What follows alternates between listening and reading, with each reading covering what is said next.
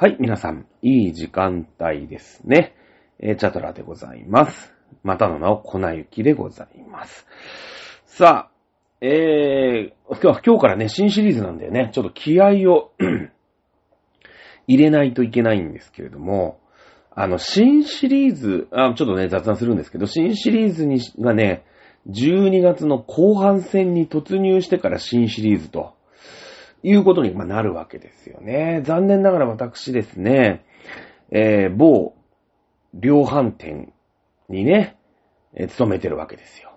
もう12月はね、てんてこのマイ姉さんなわけですよね。うん。まあ今はね、今の部署は、まあお店じゃないんでね、私本部に入ったんで、まあ直接的にはね、忙しくないんですけども、それでもなんかね、なんだろうね、その、もう根が社畜なんだよね。うん。ほら、社畜の人ってさ、すげえ労働環境のとこでも、割と辞めないじゃん。辞めるって選択ない。なんならあいつなんで働いてんだろうって周りがずっと思ってんだけど、ブラックだ、ブラックだって文句言いながら、でも全然辞めなかったりするじゃん。ね？社畜体質の人って。あれね、あの、私もちょっと社畜体質なのよ。うん。いや、なんかがっつり、そんななんか、一週間でね、50時間も、なんか100時間も残業するんだと、まあ、それはなんか、なんかブラックだって思うよ。その、朝、ね、その終電まで働いて次の日もなんか6時半に来いとかさ、7時に来いとかね。いや、実際あるからね。うん、僕の知り合いでもそうやって勤めてる人結構いるん、まあ結構はいないけど、まあ話には聞くから、世の中まだブラック企業なんてのは全然あるの。で、まあそこまで行くとさすがにね、うーん、しんどいなーって思うんだけど、私も結構その体質的には、あの社畜体質なんだよね。で、あれね、社畜体質の人って、その仕事があることが、いや、まあ、嬉しいわけよ。うん。その、なんていうのかな。まあ、頼りにされてるとか仕事が来る。結局、自分が必要とされなければ、その仕事すら来ないっていうことにまなるわけだよね。うん。だから、もちろんキャパシティ以上で体に変調が起きるほどの仕事が来るんだけど、その仕事をやらせてもらってることが、まあ、ある種その、ちょっとドーパミンみたいなね、その快楽物質みたいなのに、まあ、繋がってるのよ。まあ、それは、ね、すんごいもう、ね、1週間で50時間も100時間も残業する人のドーパミンの量と、俺ぐらいのレベルのブラックさね、のドーパミンのレベルは全然違うかもしれないけれども、なんかちょっとそこ理解できる節もあんのよ。私。うん。もうね、今週さ、そのクリスマス、今年ってカレンダー見ていただければわかるんだけど、その23、24、まあ、クリスマスで言えば一番忙しい2日間だよね。これがね、土日なんですよ。うん。で、その7日後、30、31、まあ、年末商戦、ね、おせちとかさ、お餅とかさ、ね、お酒とかさ、まあ、そういう、お、なんていうの、年末商戦の30日、31日が、当然土日なんですよ。ね ?7 日後だから。で、なってくると、まあ私本部、本部スタッフなんで基本、え月曜日から金曜日まで働いて土日休みなわけ。でもね、その量販店にこう勤めている身としては、じゃあ普通通り23、24休みます。えーさ、ね、お店の人はもう必死こいで働いてるわけでしょ？で、30、31も休みますっていうわけには、まあ、その会社風土としては、いや、もちろんその、なんか、ゴリゴリのさ、内勤の人？ね、えー例えばそうね、人事部とかさ、なんか、総務部とかさ、まあそういう人たちはそのまま休むのかもしれないんだけど、私一応販売に携わってるのね。お店じゃないんだけど、う、うの、本部として販売、こう、事業部っていうのかな？うーん、に携わっているんですよ。なので、まあ、休めないよね。っていうことになって、一応ね、完全週休2日制なんていう風に歌ってる会社だから、その、じゃあ23出ます、24出ます、30出ます、31出ます、なんて言うと、どっか代休を取らなきゃいけないわけよ。ね。で、うちの会社の規定だと、うーん、その月に必ず代休は取りなさいよ。ね。えいう、まあ、決まりが一応あるんですよね。社、社期というか。その、そういう縛りがあるわけですよ。だから、1月ゆっくり取ろうみたいなのはできない。そうなってくると、その、まあ、土日休む他に、23、24の代わりの休みも12月中に取んなくちゃいけないし、30、31の休みも12月中にどっかで取らなきゃいけない。いう中でね、今週の私、土日月って3連休だっ。まあ、もう土日はもとも休みで、まあそこに月曜日も、その、ね、えー、年末年始とかクリスマス、年末か、クリスマスと年末出るから、月曜日も休みで、そこね、3連休だったんですよ。ね。まあいいじゃないですか。ね、いや、まあ、年末もクリスマスも頑張って働くんですから、まあ3連休というかね、1日ぐらいこう、うん、代休を取って3連休だと。ね。いうことにしてたんですね。そしたらさ、えー、あれは、だから、同日月ですから、金曜日の夕方ぐらいに、まあ、あるちょっとプロジェクトが進んでまして、そのプロジェクトの立ち上げ日が土曜日だったの。で、土曜日って基本本部はお休みだから、まあ、お店にね、その、まあ、業務をやってもらうんだけど、そのアテンドする本部のスタッフが誰もいないと。うん。まあ、僕の直接の仕事じゃなくて、僕のま同僚というかね、うーん、人が、まあ、その中心となってやってるんだけど、その人はね、どういうわけか土曜日出るとかっていう気はさらさらないのよ。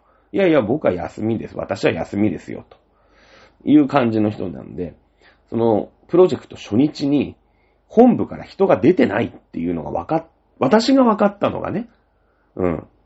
金曜日の晩、夕方なんですよ。で、いや、そんな不義理はしちゃいけないよね、と。いや、本部だし、いや、やるのは店だし、それはマニュアルとかも渡してるんだよ、事前に。ね、こういう仕事が始まります。お店はこういう風にやってください。渡してるんだけど、いや、そんな、ねえ、なんか渡したところでこんな年の瀬に新しい仕事一個やらせるわけでしょねえ、そんなに誰もいないの？みたいになって。でも、この時間だしさ。え、じゃあ、じゃあ俺出ますわって 言って、土曜日出勤にしたのよ。もうしょうがないよね。お店になんかやらせるときにしたら誰も本部の人がいない。俺もその仕事あんまり分かってないんだけど、あんまり分かってないながらも全然分かってないなわけじゃないぐらいのレベルね。一応いろいろこうほら、フォローしたりとかさ、うん、その部の会議みたいのに出たりしてるから、まあなんとなくは分かってる。ね。で、もうしょうがないよね。土曜日行くしかないじゃない。土曜日出ましたと。そしたらね、まあトラブル続きで、こう、お店に初日やらせるっていう体になってなくて。うん。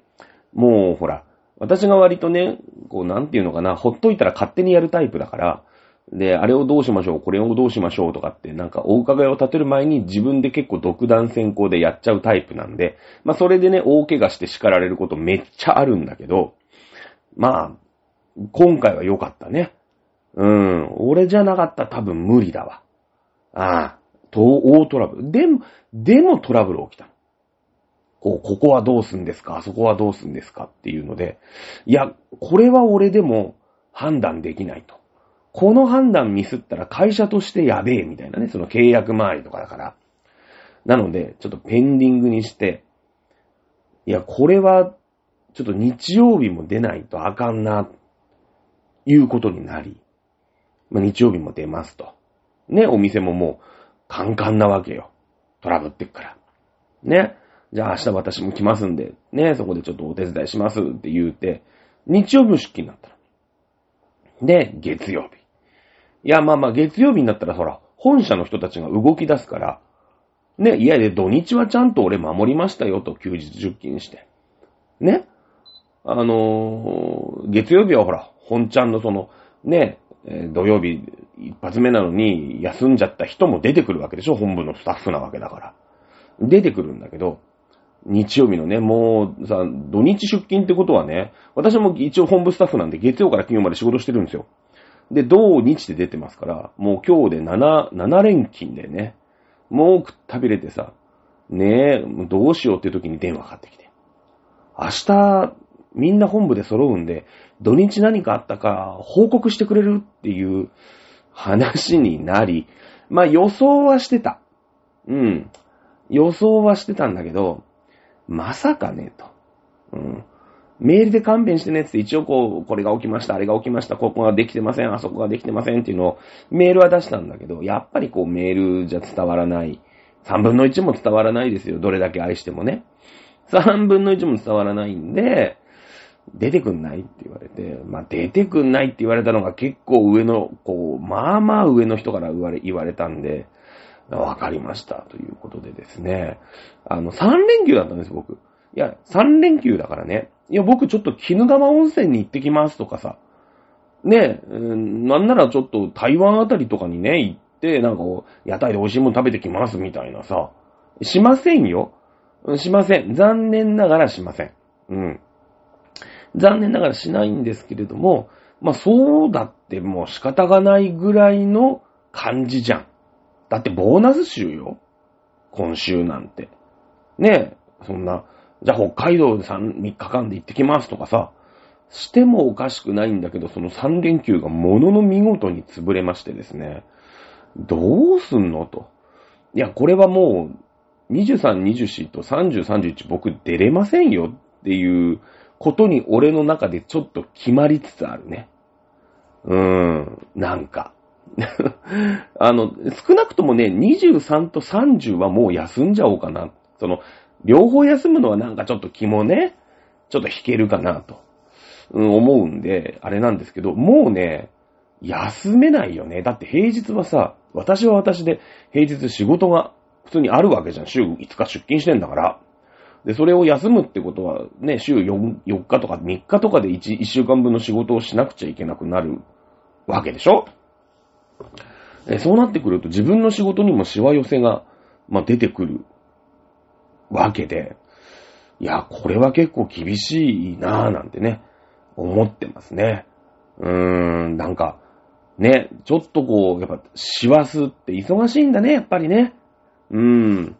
いや、ほんと体調を崩さないようにね、頑張って生きていきたいと思います。今週の土日は休もうかな。うーん。ね。えー思ってますけどもね。今週の土日はね、二二日間とも忘年会が入ってるんですよ。忘年会が。ね、もう、うん、十何年のお友達たちとね、えー忘年会をしようっていうことで、えー行くんですけど、そうだ、土曜日が、その土曜日出てくんないってまた言われてんのよ。でも俺土曜日は、あの、忘年会の予定をもう前々から入れちゃって、半年に一回ぐらいしか、その子たちと会わないわけね。うん。なんで、いや、まあ仕事だからそれは理解はしてくれてると思うよ。会えなくなっちゃうのね。しょうがないよね。こういう、そういう商売だもんねってわかるけど、会いたいじゃん。だって予定合わせてさ、ね、あの、忘年会しようってことになったわけなんで、もうね、もうあれだね、会社には怒られるかもしれないんだけど、その日は、えー、人間ドックだって言ってね、半球を使って忘年会してやろうと思ってますけどね。もうしょうがないよね。だってもう忘年会の予定がある、あるんだけど、もうなんかお前しかいないから出てくれ、みたいなね。選択肢はないんですね、みたいなね、え感じなんですよね。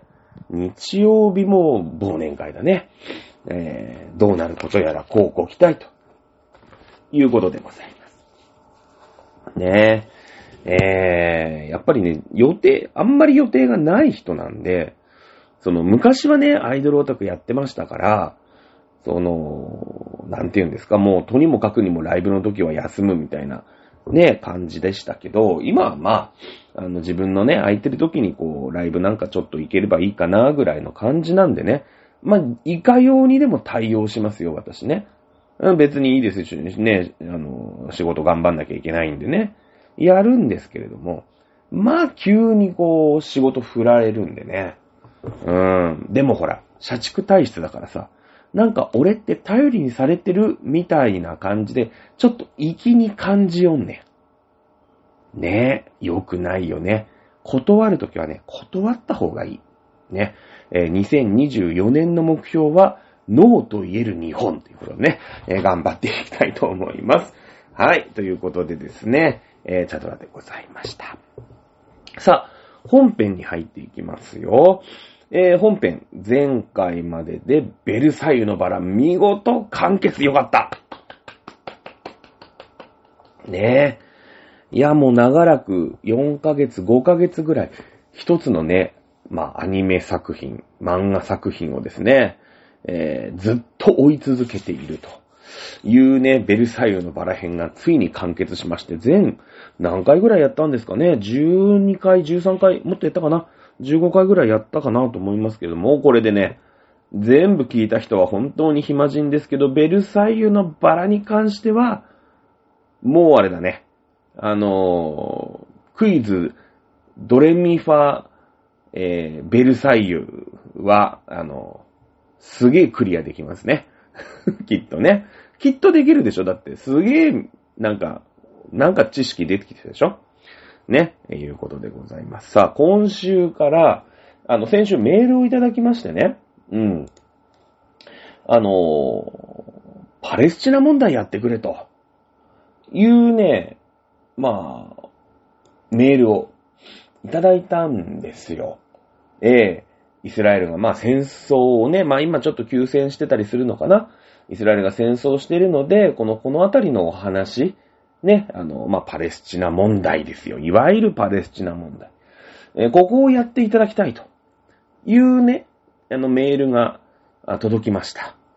なんでしょうね。僕はね、日本史は割とプロフェッショナルだと思ってます。もう現役学生を退いて20、25年ぐらい経ってんですか？もっと経ってますか？まあ大学行きましたけど、大学ではほぼ歴史やってないですから、私経済学部なんでね、ちゃんと歴史学んだのまあ18まで、えー、とするとですね、もう28年経ちますね。えー、けれども、まだ、今年もね、やりますけれども、センター試験の、えー、日本史だけはまだ84、5点ぐらいは取れますからね。えー、日本史はね、いっぱい知識詰め込みました。んで、私の脳みその中に結構入ってるんですけど、まあ、世界史はね、弱いんですよ。うん。いや、ね、その歴、大きくくくりは歴史だし、その世界史っていうのも日本史と絡んできますから、うーん、もちろんね、あの、全然知らないってわけじゃないんですけれども、まあ、知らない、ね、あの、ジャンルなんですよ。で、ね、うちのほら、リスナーさんはさ、ド S だから、あいつに日本史をやらせるなと。ねあの、黙ってたら、なんか来年の大河ドラマがさ、吉高由里子さんで紫式部なんで、じゃあ平安時代とかね、言いかねないじゃないですか、私。ね。なので、日本史じゃなくてやっぱ世界史だと。まあまあ、これだけね、世界でいろんなことが起きてますから、ね、あの、やっぱり世界史に注目するべき、まあ世界のこう変革期ですよね。うん。今までこのグローバルだ、なんだって言ってね、世界は全部で一つみたいなさ。なんか中国から安く作ってもらって、それを買ってね、売ればいいじゃないみたいな世の中に、だったわけですよ。1990年ぐらいからね。うん、あの、ロシア、まあ、ソ連がね、崩壊したの、1992年からね、グローバルなんていうのにみんな騙されてそれでお金を儲けたわけですね。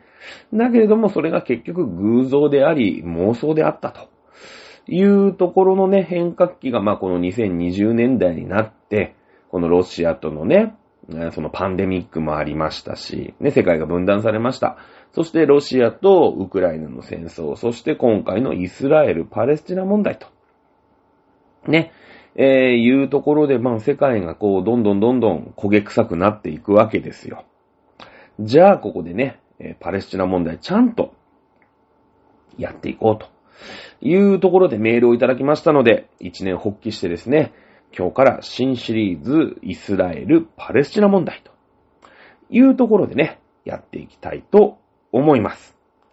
さあ、なかなか、まあこれもね、奥が深いって言ったら失礼なのかもしれないんだけれども、まあ根っこが深い問題だよね。だってずっとあの辺ってさ、揉めてない？なんか。まあ私今46ですけれども、生まれてこの方ずっとなんか揉めてるイメージありません？あの辺。なんか中東って言うとさ、まあそれこそ湾岸戦争もそうだし、まあ第一次中東戦争からひっくるめてね、ずっと揉めてるよね。うん。なんか、揉めるにはやっぱり揉めるだけの理由が結構あるんですよ。おそらく。だって揉めやすいから揉めてるわけでしょ？他だってね、他あんな戦争やってる地域ないじゃないですか。東南アジア、まあそれはね、それは局地的になんかね、のベトナムで軍事政権が起きましたとか、まあまあそういうのいろいろありますけど、全体として地域としてすげえ燃えてるじゃないですか、あの辺。ね。じゃあこれはなんでかっていう話で、あの、まあ、ここから歴史の話になっていくんだけど、このユダヤ、ユダヤ教、なんかユダヤ人、この辺がなんか、ねえ、なんか揉めてる元なのかな、みたいな。こう、ユダヤっていうのが一つキーワードとして、ガチャガチャっとしてるようなイメージありますよね。うん。で、こういう話をするときに、その、日本とは、まあ、地球の反対側の話、まあ反対側でもないんだけど、まあ、結構遠いですよね。うん、遠い。っていう時にね、その、まあ、どっちかに偏っちゃったりとか、どっちかを煽ったりとかすると、話がやっぱり見えてこない部分ってあるんですよね。もちろんその、地政学的、まあ、地理的に近いと、ね、近いところの問題っていうのは、我々の生活を直にえやっぱり実際にこう、うん、影響が大きいですから、どうしてもその、偏らずに見るっていうのが、まあ難しい面っていうのは正直あるのかな。ね。だって、いやいや、ロシアはさ、すごい今世界で悪者になってるけど、例えば北海道の人たちで、ロシアにね、まあ、例えばロシアからカニを買ううーん、業者さん。で、それで生計を立ててる人とかはさ、いや、ロシアのこと悪く言えないじゃないですか。自分の生活にこう密接に、ね、関わってくるわけでしょ？ね。なんかその、ほら、ホタテ、中国にね、輸出できなくなっちゃう。将来中国がさ、あのー、福島のね、えー、処理水。まあ、向こうは汚染水って言ってるけども、うん、それをね、えー、まあ、放出したことで、日本からの海産物の輸入を禁止します。言って、まあ、北海道のね、ホタテ業者が、ホタテあの、ほら、干す、あいつら干すじゃん。干し貝柱とかするじゃん。結構日本から輸出してるんだって。で、それが買われなくなって、ちょっと、こう、商売的に困っちゃうとか。まあ、実際に、ね、じゃあ中東が密接に結びついてないかっていうと、ほとんど原油とかは中東から買ってるので、えー、もちろん関係はあるんですけれども、ね、えー、なるべくね、なるべく偏らない。ね、えー、ように、こう、歴史ですから。ね、えー、どっちが悪いとか、どっちがいいとかね、そういうんじゃなくて、歴史をしっかり抑えるというところを、こう、肝に銘じてね、私もね、えー、やっていきたいな、というふうに思いたいと思っております。そもそもね、その、まあ、まあ、イスラエルがユダヤ人、まあ、ユダヤ教の国だってのはなんとなく皆さんもご理解いただけてると思います。じゃあね、そのユダヤとアラブ、まあ、揉めてるよね。今揉めてんじゃん。これな、昔から仲悪かったのか？ね、そのもう、うーん、ね、ずっと、なんか十、十何世紀とかさ、ね、えー、5世紀とかさ、もうそれこそそれこそなんかローマ帝国の時代とかさ、そういう時代から揉めてんのかっていうと、実は1920年までは、ユダヤとアラブっていうのは、割とうまいことやってたんですよ。うん。で、この、まあ、ユダヤとね、イラン。まあ、ユダヤの、えー、まあ、そのハマスという、ね、えー、まあ、武装組織、その後ろには、まあ、イランがいると、バックアップしてるというふうに言われてます。じゃあ、このユダヤとイランって仲悪くな、ずーっと、ね、まあ、2000年喧嘩してるの？これね、実は1979年からなんですよね。うん。あの、まあ、なんていうのかな、そのアラブと、アラブ人とイラン人とトルコ人、その、イスラム教対ユダヤ教っていう構図であることは間違いないんですけれども、大きくくくれば、ユダヤ教対イスラム教なんだけども、まあ、その中のね、イスラム教徒の中にも、アラブ人がいたり、イラン人がいたり、トルコ人がいたりするわけ。この人たちは全く違います。なんなら仲悪いです。うん。で、その、イスラム教の中でも、スンナ派まあ、スンニ派とも言うよね。とか、シーア派とか聞いたことあるでしょまあ、この、スンニ派、シーア派で揉めてんのよ。また。イスラム教の中でね。うん。っていうぐらい、このユダヤとアラブ、まあ、ユダヤとイスラムっていう風にくくっちゃうと、ちょっとわからなくなっちゃうんだよね。正直言って。うん。っていうのをまず前置きをしておきます。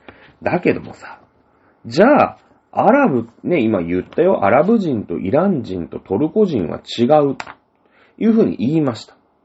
じゃあなんで違うの？どこが違うの？どういうふうに違うの？っていう話に、まあ、なってくるわけだよね。うん。やっぱそこを紐解いていかないと、どうやらこの揉め事のなんか根っこ出てこないよね、みたいな感じするじゃん。じゃあその1970年まで喧嘩してませんでした。1920年まで喧嘩してませんでした。じゃあなんで今喧嘩してんの？っていうのは、これ歴史の話ですよね。うん。だけど、1900そのな、まあ、第二次世界大戦が終わった戦後まで、うまくやってたんだけど、もう、混ぜっこぜになってたかっていうと、そんなことはないの。うん。気に入らねえなと思ってるんだけど、表上戦争はしてなかっただけなんですよ。ね。いうことでね、じゃあ今回、えー、このパレスチナ問題、まあ今のね、この2023年に起きた、うーん、まあ、そのガザ地区とかさ、ね、聞くでしょ？ヨルダン川西岸地区とかさ、聞くじゃないですか。これを持っていくときに、どこまで遡ろうかと、いうことをね、まあ、考えるわけですよ。あれだね。もう、ほら、こっちは時間いっぱいあるわけです。別に皆さん、ね、えー、あと何週間で期末テストがあるわけでもないですし、ね、例えば1月までにセンター試験の全範囲まで終わらせなきゃいけないこともないわけです。私がただただやってるだけですからね。えー、ですので、4000年遡らせてもらっていいですかね。うん、このイスラエル問題。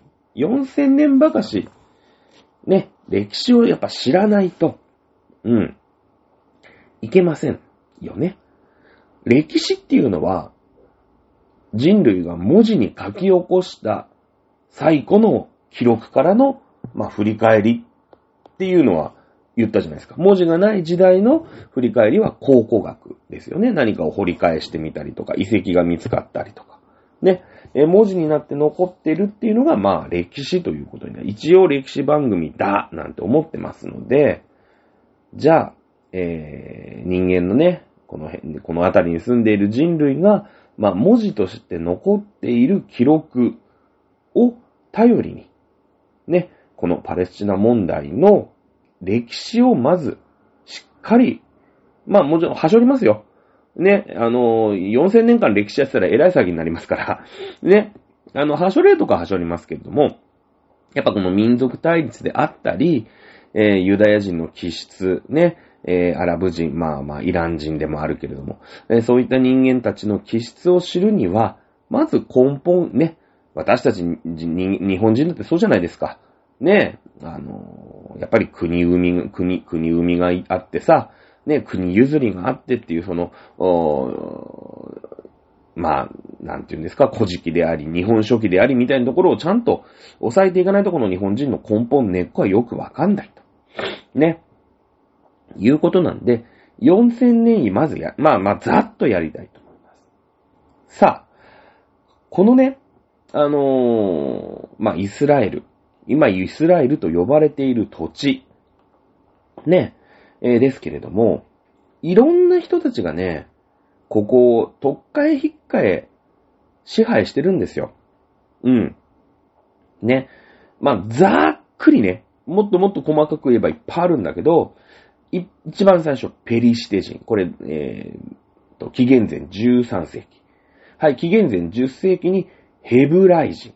ね。さっきのペリシテ人っていうのは、まあ、あの、なんとなくの音の響きで、ペリシテ人だからね、パレスチナ人のことなんですよ。ね。まあ、その前にカナーン人っていうのが、実は住んでてね。えー、そいつがいなくなった後、来たのがペリシテ人です。これがだからパレスチナ人のことなんですよね。で、その後、ヘブライ人っていうのが、まあ、この地を治めるんですね。これが今のユダヤ人です。はい。で、その後、ローマ帝国だね。ローマ帝国。ね。すべての道はローマに通す。ローマ帝国が支配するんですよ。ね。そして、まあ、7世紀ぐらいになると、アラブ人が治め出すんですね。うん。はい。で、えー、中世、16世紀、まあ、江戸時代ぐらいかな、になってくると、今度、トルコ人が治めるんですね。これ、オスマントルコなんて聞いたことあるんじゃないですか。えー、イスラム教の国ですけども、イスラム教の国って言ったってね、何人が支配してるかによって全然国の感じ違うんですよ。当時、トルコ人が強いんですね。オスマントルコっていう国が支配をします。ねえ。その後は、アラブ人とユダヤ人のバートルの時代が来て、19世紀にはイギリスの委任統治の時代があって、ね。で、今はその国連絡みのそのパレスチナ分割っていう状態になっているよ。こんだけぐちゃぐちゃぐちゃ、いろんな奴がここを支配するんですよ。なんで？ね。イスラエル。まあ場所的にはエジプトのちょっと上。だよね。エジプトの右上だよね。でさ、その中東、まあ、まあまあそれは、イスラエルも中東なんだけど、イランとかさ、ね、イラクとかさ、あっちの、うーん、チグリス、ユーフラテス川とかね、メソポタミア文明とかね、あの辺に抜けていく通り道じゃないですか。だってさ、エジプト文明がありました。メソポタミア文明がありました。メソポタミア文明ってのは、いわゆるイラクでしょ？ね、えー、エジプト文明はエジプトですよ。その真ん中にあるわけですから、当然さ、ね、バトルの合戦場にならん？いうことになるじゃないですか。ちょうどぶつかるところなんですよ。で、今日は俺が取った、明日は俺が取り返した、みたいな土地だよね。うん。で、上の方は、えー、それこそまあシリアとかね、あの辺からトルコに抜けますよね。トルコに抜けるってことは、やっぱ地中海世界。地中海ってことはヨーロッパに抜けていく通り道になるんですよ。これで、まあ、この陸上交通、まあ、船がね、交通の、まあ、その、なんていうんですか、えー、まあ、要になっていくのはもうちょっと遅い時代ですけれども、陸上交通の交差点みたいなとこじゃないですか。ね？トルコからイスラエル、で、イスラエルからエジプト、イスラエルからイランみたいな感じ。まあ、サンサロンみたいなところの交差点のど真ん中にいるわけですよ、イスラエルって。うん。だってトルコの横にね、ちょっと先に行ったらもうギリシャ文明とかさ、あの辺がブイブイ言わしてくるわけじゃん。そうすると、誰が勝った、あれが勝ったって言って、ここを抑えると、ね、強えみたいなさ。まあそういう土地ってありますよね。うん。そこがイスラエルなんですよ。ね？うん。まあ、そのほら、トルコがよくさ、その、ヨーロッパとアジアの、その、交差点なんて言われるんだけど、それはもうちょっと後の話なんだよね。もうちょっと住みやすくなってからだし、その、いわゆる地中海を中心に人が住み始めたっていう時代じゃないですか。ね？例えばまあまあ4世紀とか5世紀とかさ、そんな感じ。ほら、紀元前何十世紀、20世紀とか14世紀なんていうと、やっぱりもっとね、住みやすいとこに人間は住んでるんですよ。うん。あのー、ね、その時にローマがなんとかって言わないでしょ。ローマはほら、ローマ帝国だから、まあ、紀元前そこそこぐらいの時に、ね、やっとこう国としてすげえでかくなるんだけどもね。その辺にこう人が住み着くのって、もうちょっと後なんですよ。うん。なので、やっぱりこのエジプト文明とかね、メソポタミア文明とか、だって俺4000年遡ってんだから。ね、4000年前ですからね。えー、この辺がサンサロになるわけですよ。さあ、あ地理的なね、えー、問題はともかくとして。まず最初にこの地に住み着いたのは、カナーン人という人です。この人たちはまあ、ユダヤ人の祖先と言ってもまあ、間違いではないんですけれども、まあ、実質今のユダヤ人っぽい人たち。ね。もう昔の話ですから、ちょっとその辺はまだぐちゃっとしてますけれども、カナーン人ってやつが住んでいたというところだけ押さえてください。ね。まだね、あの、ほら、日本でもさ、古事記の一番最初の方なんて、神話じゃないですか。ね。そんな感じよ。まだこの時代だから。うん。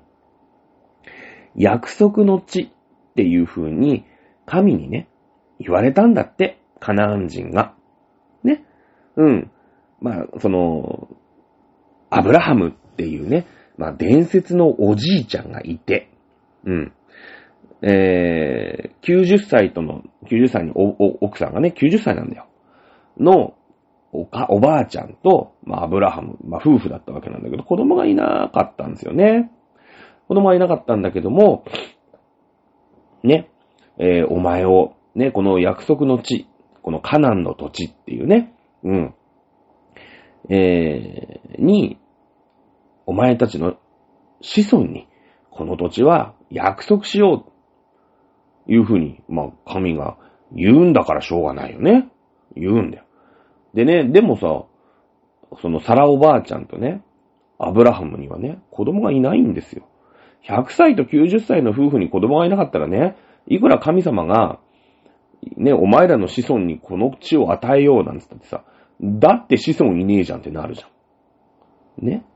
だけどその辺がやっぱり神話なんすごいんですよ。この時にね、サラおばあちゃんが身ごもるんですね。イサクってのを産むんですよ。うん。イサクってのを産むの。ね。で、まあ、サラおばあちゃんはね、またその、ちょっと亡くなっちゃうんだけれども、アブラハムまだ生きてんの。で、なんなら、再婚すんのよ。アブラハム。ね。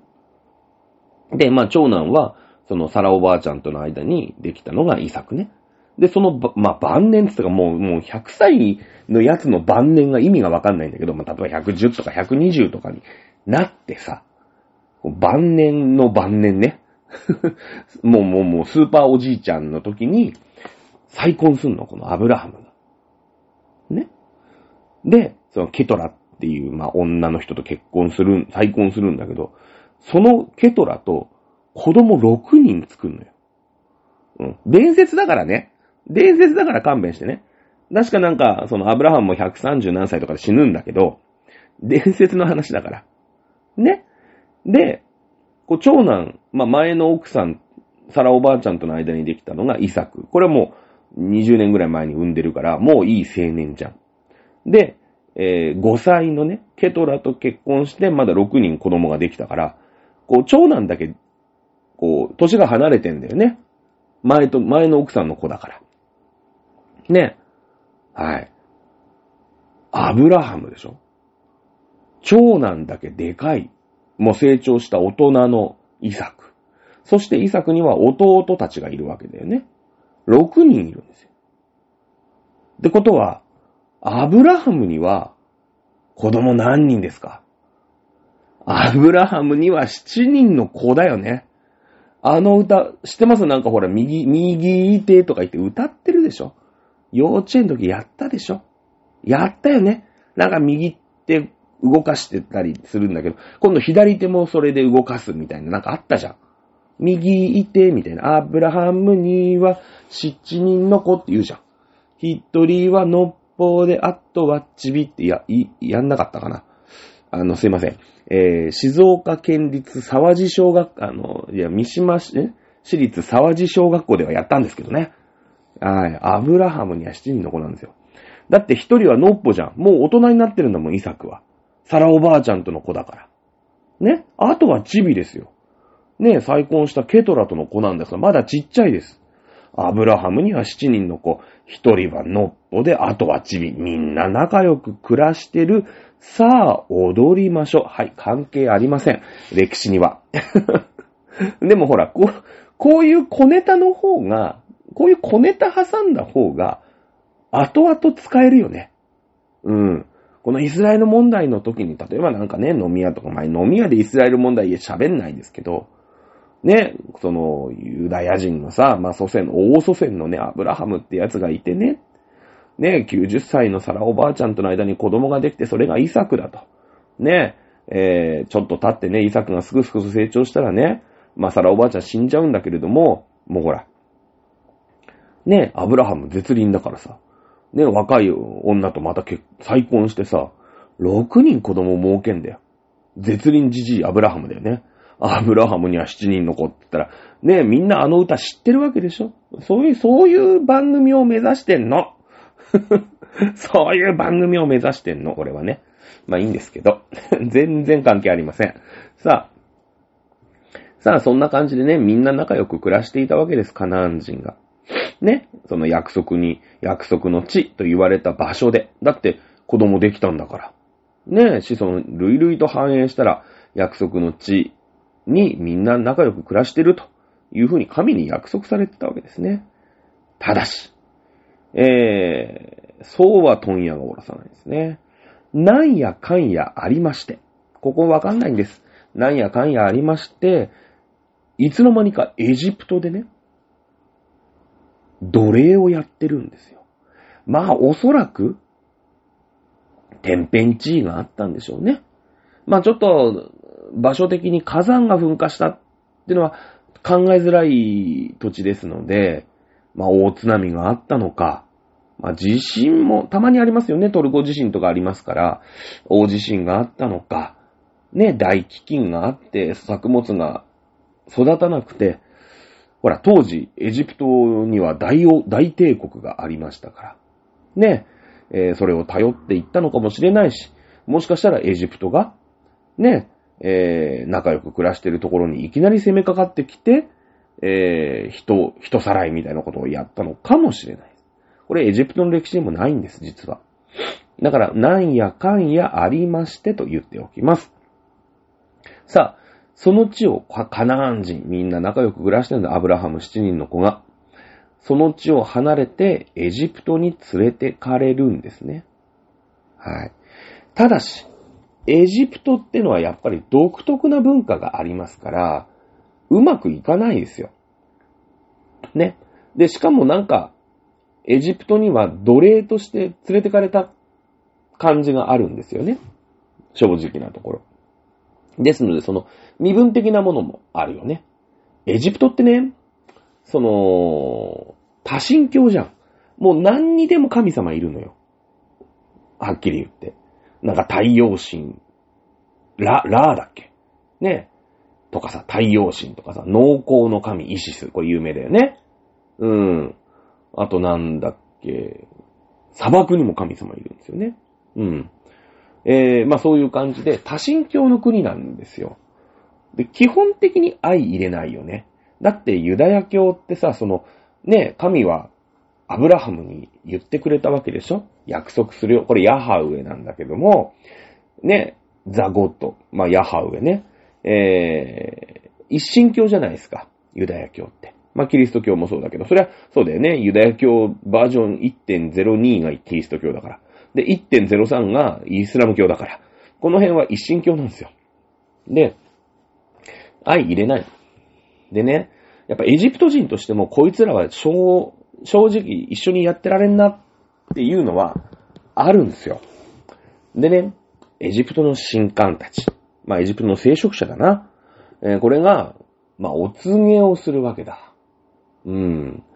えー今年、イスラエルから来た、あの奴隷の部族に生まれた子供が、我がエジプトに災いをもたらすと。ね。いうふうにお告げをするわけだ。まあそもそも気に入らなかったわけよ。はっきり言って。うん。ね。ってことはさ、まあ、今年、そのイスラエルから連れてきた奴隷、奴隷一派の、ね、人たちが、生まれた子、ね、今年一年で生まれた子は、すべて殺されるんですね。だってエジプトの国にしてみたらさ、まあ移民みたいのが来るわけだ。まあなんのかもしれないよ。もしかしたらエジプトが攻めてって奴隷にしたのかもしれないし。ね、えーイスラエルでなんか、飢饉とか天変地異があって、まあ移民みたいな感じでね、あのーほら、うーん難民みたいな感じで逃げてきたのかもしれない。そ、そこはなんやかんやあってきた。だけども、やっぱりなんか文化も違うし、ちょっとこう、反りが合わずに、ね、えー災いをもたらすっていうふうにお告げが出たわけだ。ね。だから、今年生まれたイスラエル人、まあそのカナアン人だな。カナアン人の部族に生まれた子は全員殺されたわけ。うん。だけどもさ、親としちゃさ、叶ったもんじゃないよね。自分の子供、ね、その、自分と違うう国のね、えー神官たち、うんまあ、坊さんたちにさ、ねえ、えー今年生まれた子は災いをもたらすから殺せみたいな感じで殺されちゃうわけじゃないですか。まあ、必死で隠そうとするよね。まあ、ある家庭に、まあ、子供が生まれて、まあ、当然バレたら、エジプト人に殺されるわけですよね。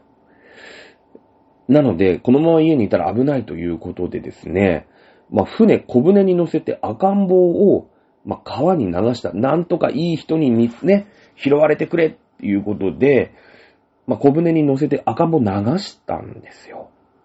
そしたらね、たまたまこのエジプトの王宮の近くに流れ着いて、ね、えーエジプトの王宮の、まあ、女官、ね、えー女の人、お世話係、ね、えーみたいな人がいるわけじゃないですか。そしてね、王宮で育てられるの、その子供は。ね、幸運だったよね。うん。その、普通さ、この小舟でね、子供が流されたら、まあ死ぬよね。普通死ぬじゃないですか。だけども、幸運にも、こう、まあその子は王宮ですくすくと育つんですよ。まあこの辺がだから、なんていうの？こう、神がかった感じ？ね。その子の名前は、モーセ。言うんですね。もうわかるよね。なんとなくわかってきたでしょ何が言いたいか。はい。モーセはね、大人になって思うんです。何不自由なく王宮で育ちましたけれども、自分だけ、ね、この、まあ、ユダヤ人というか、まあ、カナアン人の中で、ね、同じ年の、まあ、子供たち、全員殺されたんだけど、俺だけ生き残ったと。いうことだよね。選ばれたんやと。で、普通だったら死んじゃうようなところも幸運にもい、いね、こう、生き残ったんやと。いうことでね、俺は選ばれたんやと。いうことですよ。まあまあ、運がいいよね。絶対神に選ばれてる。ということで、ね、他の、まあ、同い年の子は全員殺されてますけど、まあその、親父の代とかさ、お袋の代とかも、まあ奴隷になっちゃってるわけだよ。いうことでね、モーセはね、こっから脱出しようぜ言うわけですよ。で、どこに脱出すんの？当然、えー、祖先の絶倫アブラハムじいちゃんが、ね、アブラハムには七人の子、あのところですよ。だってなんやかんやあってエジプトで奴隷やってんでしょ？なんやかんやある前の、あのカナンの地に戻ろうぜ。いうことで脱出するんですよね。当然エジプト人は追いかけますよね。だって奴隷いなくなったら困るじゃないですか。明日から誰が田んぼ耕、田んぼっていうか畑耕すんですか誰がピラミッドの石運ぶんですか当然エジプト人、まあエジプト軍だよね。追いかけてくるじゃないですか。で、ね、もう、まあ、もう何、ね、もうお分かりですよね。追い詰められるわけですよ。エジプト軍に。もうね、向こうは海。で、こう、陸地の方からはエジプト軍がどんどんどんどん、なんか戦車みたいなさ、馬に引かせる馬車みたいのでね、追いかけてくるわけですよ。もうどこにも逃げ場ない。いう時に、杖でバーンってつくと、海がパッカリ割れるわけですよね。これ、モーゼの10回で、有名なシーンですよ。一番有名なシーンですよね。で、その、パッカーンって割れたところを、悠々と渡って。まあ、このパッカンと割れた海がどこかっていうのはまだこれも正式には、正確には分かってないんですけどね。うん。海を渡って、その、うん、まあ、カナーン人やな。まあ、ユダヤ人やな。その人たちは、無事エジプトから逃げられたということですよ。ね。そしてまた、エジプト人、その割れたままだったらそのままエジプト人もね、エジプト軍を追っかけてきますから。またそこで杖でポーンってやると、今まで割れてた海が元に戻るんですよ。はい、エジプト軍全員溺れちゃって、えー、うまく逃げられましたね。めでたしめでたし。これモーゼの10回。まあ10回まで言うとあれなんだけど、有名なシーンですよね。で、まあその後ね、えー、神様ありがとうというところで、えー、まあ、シナイ半島というところね、あの、エジプトの横にあるんですけれども、まあ、ここの山にね、モーセ登りまして、ね、よくわかんないんですけど、一人で登って降りてくると石板持ってるんですよ。ここにいろいろね、教えが書いてあるんですよ。ね。あの、まあ、戒めみたいなのが書いてあるんですよ。まあ、例えば、私以外に神を信じてはいけないと。ね。えそれから神の姿を形にしてはいけない。うん。神の名前を唱えていけ、い唱えてはいけない。とかさ。安息日は仕事をしてはいけない。とかさ。父母を敬え殺すな。えー、それから会員ね。女の人とやたらめったらにエッチしちゃダメと。ね。盗むな、嘘をつくな、他人のものを欲するな。まあ、結構いいこと書いてるんですけど。これ神様と、な、その、神様ありがとうね、海割ってくれてそういう奇跡を起こしてくれてありがとうって言って、まあ、神様とお約束をしてくるんですね。その石板、まあだからなんていうんですね、ホワイトボードみたいなの持って帰ってくるわけですよ。うん。ね、えー、ここに、まあ、だから高速が書いた、あれですよ。ホワイトボードを持って帰ってくるんですね。これ、モーゼの10回ですよ。実はね。はい。えー、まあ話がそれましたけれども それましたけれども、えー、なんだかんだあって、まあ、モーセの救いがありましてですね、カナンの地に戻ってこれるんですよ。カナン人は。だけどね、まあ、400年ぐらいエジプトで奴隷やってたんですよ。そしたらね、400年住んでなかったら、まあ、誰かしら住んじゃうよね。住んじゃうじゃないですか。これがペリシテ人なんですよ。だからパレスチナ人なんですよ、実は。このペリシテ人は、もうそのカナンの地、いわゆる今のイスラエルとか、うーん、かな？うん、あの辺に、もう住んでんの。だっていねえんだもん。ね。だけどもさ、俺たちは、あの、絶倫アブラハムじいちゃんの子孫だから、もうその土地は神様に約束されてるんだよって。いうことで、ここでバトルに勃発するんですよ。ね。ペリシテ人。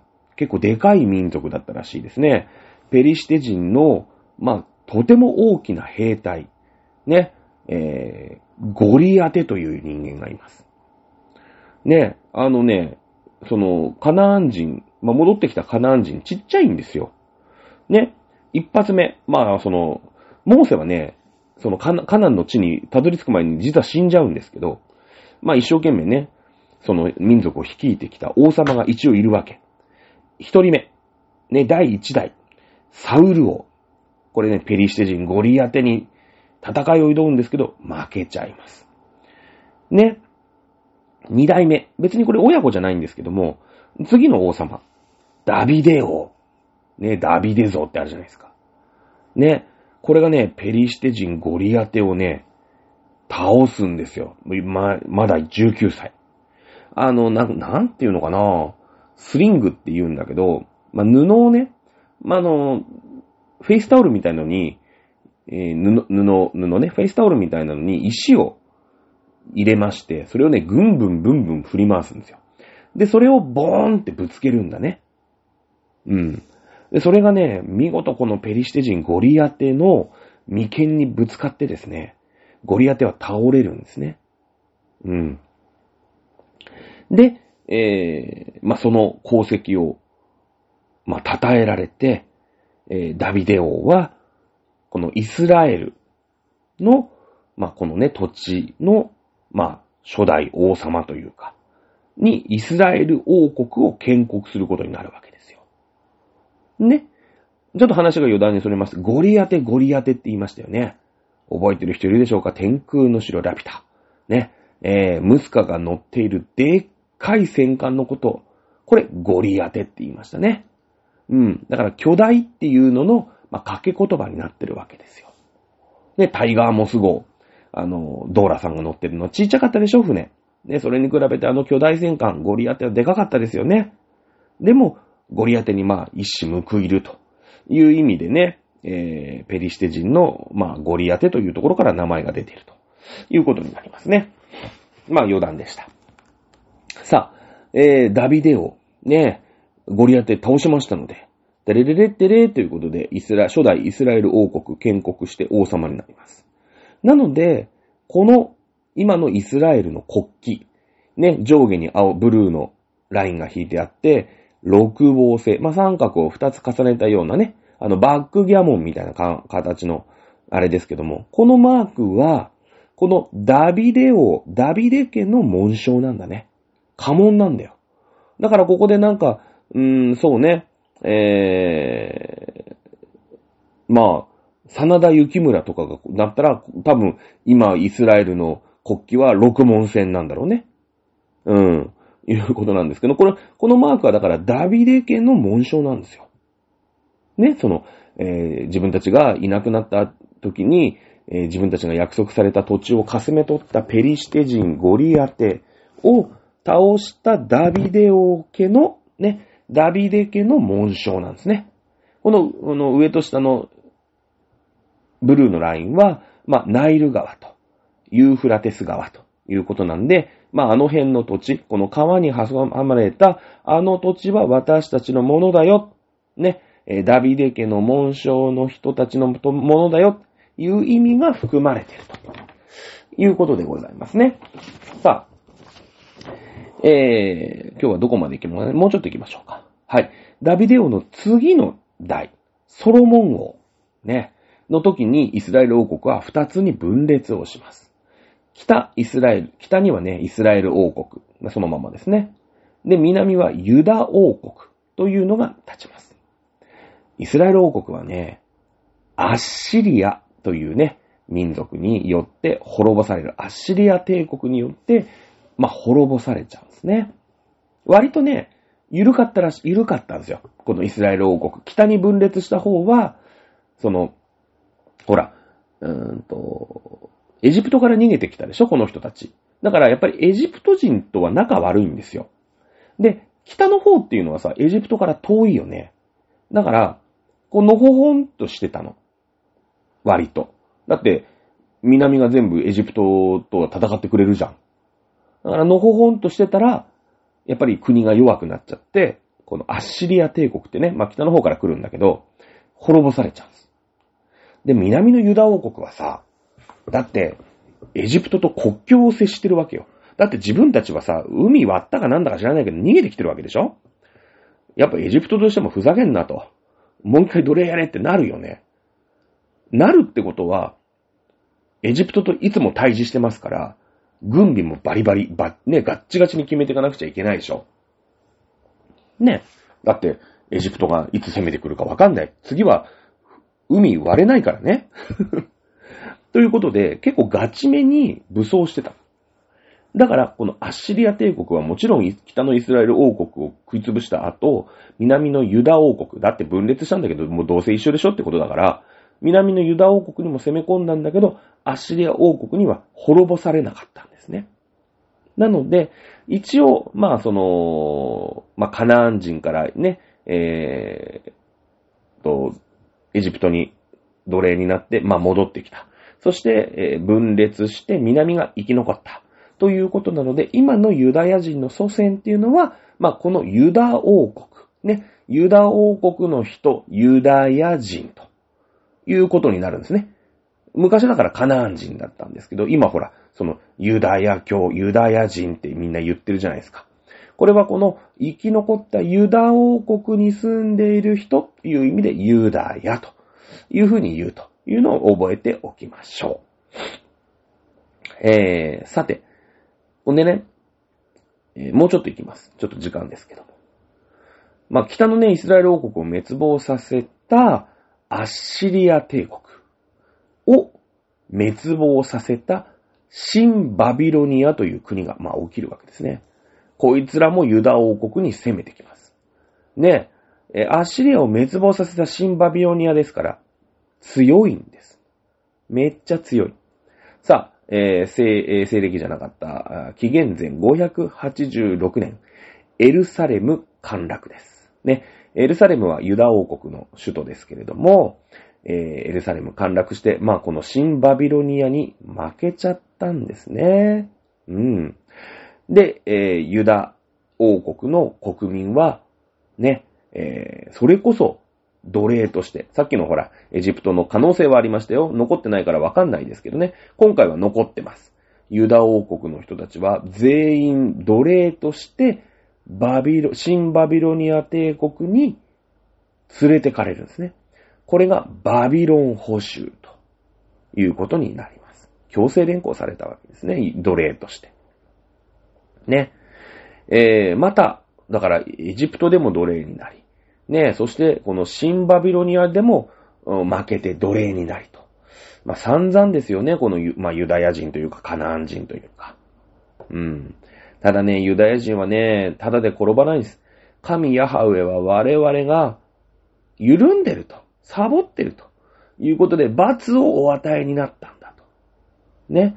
エジプトの時もそうだったじゃないかと。神の奇跡、海をパッカーンって割って、しかもその、割ったのはモーセでしょモーセってのは子供の頃にエジプトの奴らに殺されかけた。ね。それを運よく奇跡、神の奇跡で乗り切った男でしたよね。小舟に乗って、運よく王宮の女官に拾われて王宮で育つと。うん。選ばれてるわけですよ。ね。だからきっと今回もバビ、ね、新バビロネに連れてかれて辛い辛い奴隷労働をさせられるんだけど、また絶対神は私たちを見捨てない。絶対に奇跡が起きる。いうことでね。これに耐えていかなければいけないということで耐えるんですよ。前例があるからね。うん。そして、そのね、神様は見捨ててないんですよ。そんなピンチを作ってくれたのがイランだ。ペルシャ。正確に言うと、アケメネス朝ペルシャという国が来ましてね。アケメネス朝ペルシャ、まあ、キュロス2世と。ね、別に王様の名前を覚えなくていいです。ね、イラン人のペルシャ帝国が来るんですね。これはね、あの、バビロニアをね、やっつけるんですよ。で、奴隷となったユダヤ人を解放するんですね。アケメネス朝ペルシャ、ペルシャのキュロス2世はユダヤ人にとって寛容です。ね、えー、いいよ。ね、あの、バビロニアやっつけてやったから、あの、お前らエルサレム戻んな。ね、お前らの故郷、国、あっちにあったんだろうと。ユダ王国だ。ね。まあなんなら、分裂する前にイスラエル王国があったんだ。ね。えー、まあユダヤ人は、自分たちがね、もともと住んでいた、このエルサレム。ね、首都エルサレム。そして、イスラエル帝国、イスラエル王国を再興できたわけですね。はい。神は約束の地を与えてくれたと。いうことになりますよね。エジプトに連れてかれたら神の子モーセ。ね、神の子というか、神に選ばれしモーセ。ねえ、奇跡的に海を割って、俺たちを助けて、カナンの地、ね約束された地に戻してくれた。今回また、新バビロニアに、バビロン捕囚という形で強制連行されたんだけれども、アーケメネス朝ペルシアが助けてくれた。そしてエルサレム、ね、イスラエルを、まあ、再興できたと。神は俺たちたちを見捨てることはなく、ね、バビロン捕囚だって俺たちがやっぱり緩んでたんだと。サボってたから罰を与えたんだと。これに耐えれば、絶対に神様はあの約束の地を我々にお与えになる。ね。実際与えてくれたんだと。アーケメネス朝ペルシャのキュロス2世はユダヤ人を全員ね、また奴隷にしたりしなかったんです。お前らいいよ、戻っていいよ。イスラエル王国作んな。ね。神はやっぱり約束の地を我々に与えてくれるんだ。というところまでが、旧約聖書なわですね。うん。だからね、この、まあ、ユダヤ人って、やっぱり神によって選ばれた、俺たちは特別な民族なんだ、いう感覚は、やっぱりずっと持ってるんだよね。で、神のその最後の審判というね、まあ、あグレートリセットですよ。の時に、我々ユダヤ人だけは助かるんだ。このね、まあ、先民思想って言うんだけども、この、俺たちは選ばれた特別な人類なんだっていう思いが、このユダヤ問題、まあ言ったらパレスチナ問題なんだけれども、の根っこの根っこの部分にあることを忘れちゃいけないんだよね。まあ実はこれが言いたいから、あの4000年遡らせていただいたわけですよ。ね。やっぱりね、鼻につくじゃない。他の民族からするとね、まあ超、なんか、俺たちはな、なんか、選ばれてんですよ、みたいなことをさ、もう、公に言ってるわけですから、ムカつくんだよね。うん。で、基本的にこいつら負け犬の種族じゃん。だって、なんやかんやってエジプトで奴隷やってます。ね、えー、それから、バビロニアでも負けて、えー、連れてかれちゃった。ね。基本的に、大したことないわけですよ。弱いのはよ、はっきり言って。なのにね、その、いじめられると、神の存在をね、強くこう、意識するじゃない。なんか俺たちはやっぱりまとま、なんかその、選ばれてんだ、みたいな。腹立ってしょうがないんだよね。うん。ムカつくんですよ。これがね、根っこの部分なんだよね、この、パレスチナ問題。さあ、今日はもう時間が過ぎてしまいました。ここまでが旧約聖書に書いてある内容です。まあ、ざっくりですけどね、本当に。ということは、こっから新約聖書になるわけです。つまり、キリスト教の話ですね。うん。まあ、えー、紀元前3世紀から4世紀ぐらいに、まあ、ユダヤ教というものが、まあ、できたというふうにされてますし、もちろんキリスト教ができたのは、キリストがね、えー、まあ、貼り付けにされて、その後復活したしない問題ありますけれども、まあ、だいたい1世紀。ね。えー、そしてイスラム教はそれよりももっと遅くて610年というふうに言われております。ね。えー、じゃあ、この、おまあ、パレスチナ問題イス、イスラエル問題の時の、うん、ユダヤ教、キリスト教、イスラム教という、この3つの宗教がどうこの後絡んでくるのかというところをね、えー、次回やっていきたいと思います。まずは本当に序の口の序の口、神話、民話の世界からイスラエル問題切っていきましょう。今週は以上でございます。また来週お楽しみください。さよなら。